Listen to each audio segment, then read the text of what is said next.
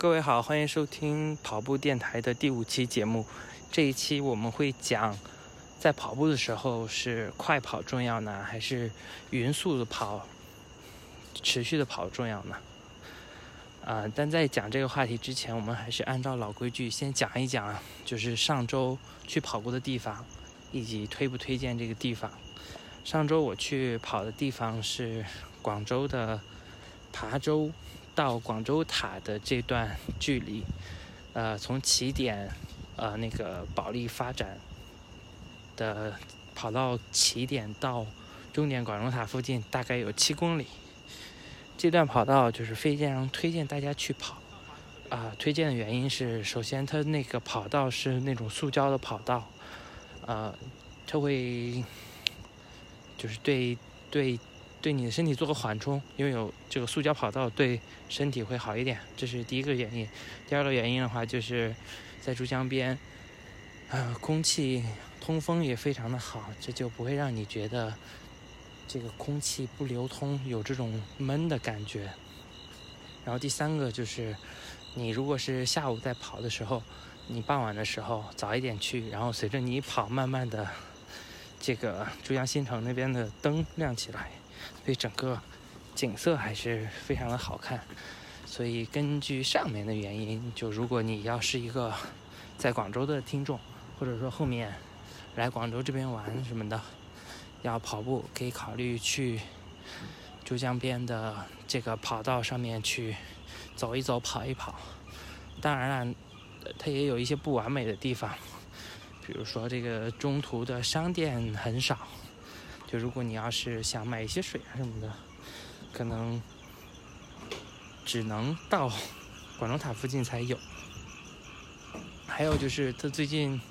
中间有几段在施工。这就导致，他就是你跑的时候不得不中途再停下来，然后就再绕到大路上，绕过那段施工的地段，就这是不完美的地方。但整体来说，啊，就还是非常推荐大家去的。那么这个话题聊完了之后，我们就开始今天的这个话题：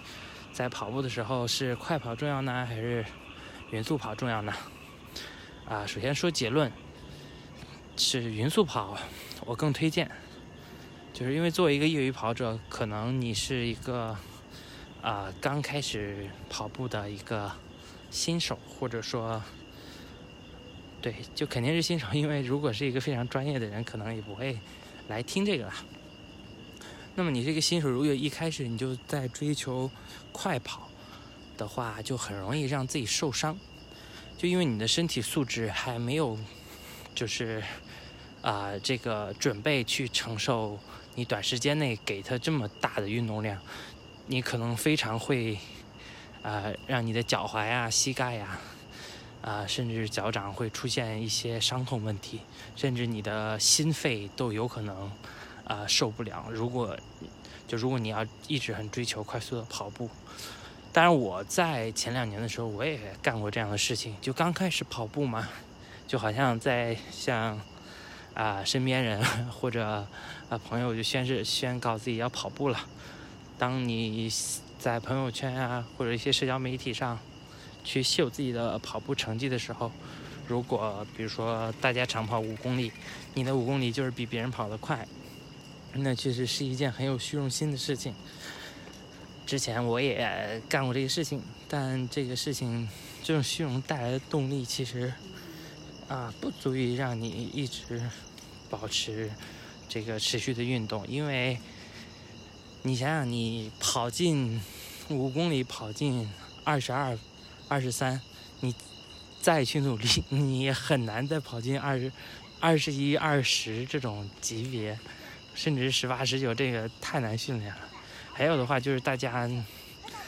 因为没没什么变化嘛，你第一次发你跑五公里二二十多分钟，你后面一周你再发这。也没有什么新鲜感嘛，所以你要是以这个为训练自己快跑，那其实也是一个动力不持久的事情。当然，最重要的就是，如果你要是一个新手，一开始就去训练快跑的话，就是快跑带给自己就是脚、腿和膝盖的冲击力就会比较大。就如果你再没有配上合适的装备，然后就非常容易受伤，这就是一个非常危险的事情。所以更推荐慢跑了。慢跑的话，就是你可以不在乎自己就是跑得有多快，也不在乎自己跑得有多远，就让自己是一个。我们在第三期还是第二期节目里面讲的，就是要遵循这种跑步最低的标准，就是让自己的身体体型不能垮掉，然后，呃，尽量匀速的控制自己的呼吸，一直的这种跑下去，让自己身体就就是在一个跑步的状态中去跑步，而不是松松垮垮的，这样匀速的跑其实是更重要的，因为。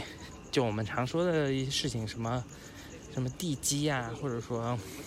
要打好基础啊，其实跑步也是一个需要打好基础的一个事情。就是随着你这样匀速的慢跑，然后你跑，然后你跑很久，甚至说你跑到了一个公里数，比如说一千公里啊，甚至两千公里的时候，那么你的身体。你的无论是啊，你的腿部肌肉还是你的心肺，都会随着你这种慢跑的这种持续的训练，而让你自己就是已经能进入到一个就是跑者的状态。这样的话，如果你后面再去尝试这个快跑的话，就是就是会呃，因为你身体已经足够强壮、足够坚强的去承受这种冲击，那么那个时候你再去训练这个快跑的话，就不会去受伤。当然，那个时候你自己身体也会随着这种慢跑，你的心肺功能也会啊变得更好。就如果说跑步这个四肢是自己的啊这个车轮的话，那这个心肺功能就是自己的发动机。你想想，就是一个如果是一辆汽车，当这辆汽车还是一个啊就非常呃简单的。就是这个车身也没有做加固，然后发动机也没有，就做改良的时候就去跑的特别快的这种公里，那么这个车就很容易散架嘛。但如果你要是给这些发动机，还有这个车的这个轮胎呀，这个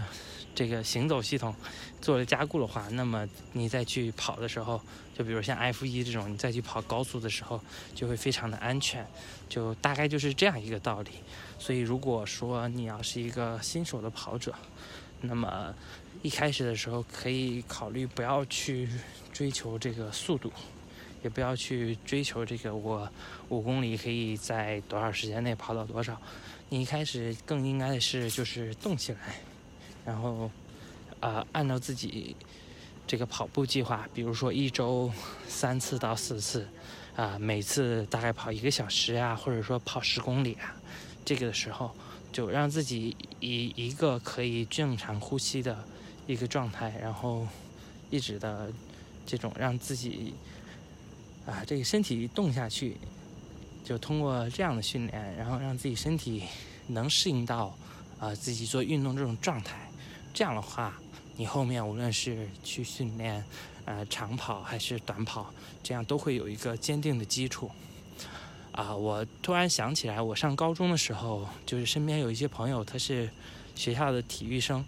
他们的训练也是就是遵循这样的一个先后顺序，啊，就是先用呃这个慢跑这种长跑，就是来训练自己的这个身体基础。当时我记得他们每天下午都要被这个体育老师抓到操场上，大概要跑个三千米或者跑个五千米，啊，然后再去后面再去训练这种短的一百米啊或者四百米啊这些事情。嗯，今天的话题就是这样啊，那么我们就下期再见。